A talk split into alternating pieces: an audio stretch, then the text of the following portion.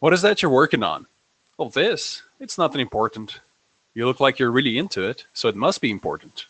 Well, I guess it is. Ficou na dúvida do que eu disse? Fica até o final que eu traduzo para você. Hi guys, this is Teacher Carlos Vale, e esse é o Inglês em 5 Minutos. No episódio de hoje vamos falar sobre Random Things Part 3, ou Coisas Aleatórias Parte 3. Why random things? Por que coisas aleatórias? Can't you be more organized? Não dá para você ser mais organizado? You know what? You're right. Quer saber? Você está certo. But the problem is that, mas o problema é que everyday new things come to my attention. Coisas novas vêm à tona todos os dias. So it's difficult to keep everything in line. Então é difícil manter tudo bem organizado. But thank you for the criticism, mas obrigado pela crítica. I will work on it. Vou me empenhar nisso. Anyways, the first thing I want to work on is. Bom, enfim, a primeira coisa que eu quero trabalhar é S-W-E-E-T. Sweet. E não é suit ou sweat. Sweet. Essa palavra sozinha quer dizer doce. However, it's not always alone. Porém, ela nem sempre está sozinha.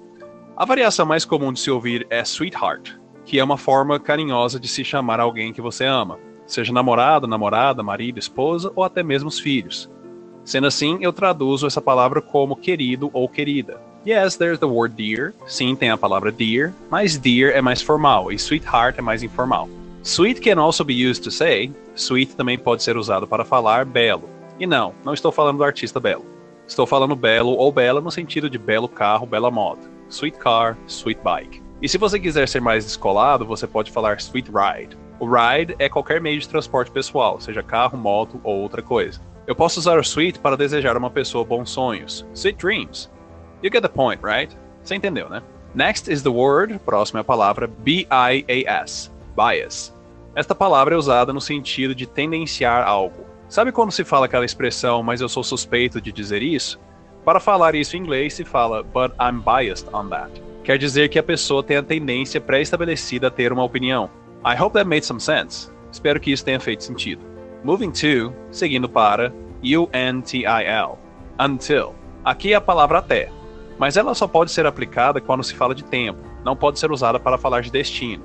Wait, what? Peraí, como é que é? I think it's better to give you some examples so you can better understand. Eu acho que é melhor te dar alguns exemplos para você entender melhor. Se eu quiser falar eu o acompanhei até o hospital, o hospital destino da viagem, então eu não posso falar I followed him until the hospital.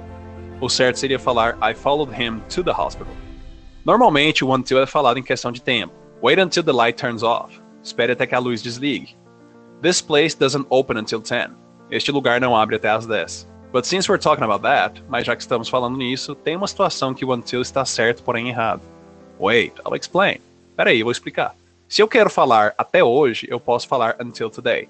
Mas quando se fala until today, isso quer dizer que de hoje em diante aquilo vai mudar. Por exemplo, he worked here until today. Aqui fica dito que ele trabalhou aqui até hoje. Quer dizer que amanhã ele não vem mais. Hoje encerra o trabalho dele aqui. Se você quiser dizer que até hoje algo acontece, mas vai continuar acontecendo, você deve falar diferente. Nossa, ele trabalha lá até hoje. Fica então, wow, he works there to this day. Quando você usa o to this day ao invés de until today, você dá a entender que aquilo vai continuar acontecendo. E se falar until today, está dizendo que aquilo vai parar hoje. The last one today is. O último hoje é S-T-U-F-F. Stuff. Coisas. Na verdade, é melhor pensar na palavra pertences, pois coisas são things.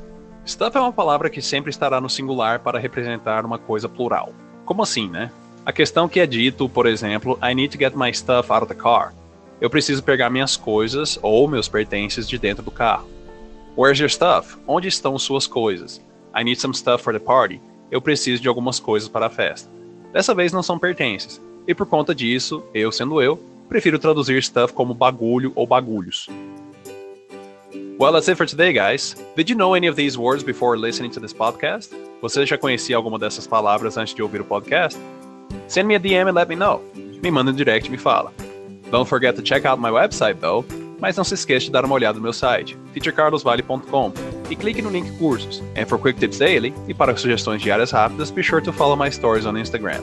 Acompanhe meus stories no Instagram, teachercarlosvale. See you on the next episode and thank you. Te vejo no próximo episódio obrigado. This podcast is brought to you by. Esse podcast é disponibilizado a você por Agência Diferente. Semelhanças aproximam, diferenças destacam. Seja diferente. Arroba agência diferente. And now how about I translate? E agora que tal eu traduzir? What is that you're working on? Que é isso que você está fazendo?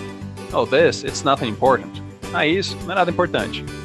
You look like you're really into it, so it must be important. Você parece estar bem concentrado nisso, então deve ser.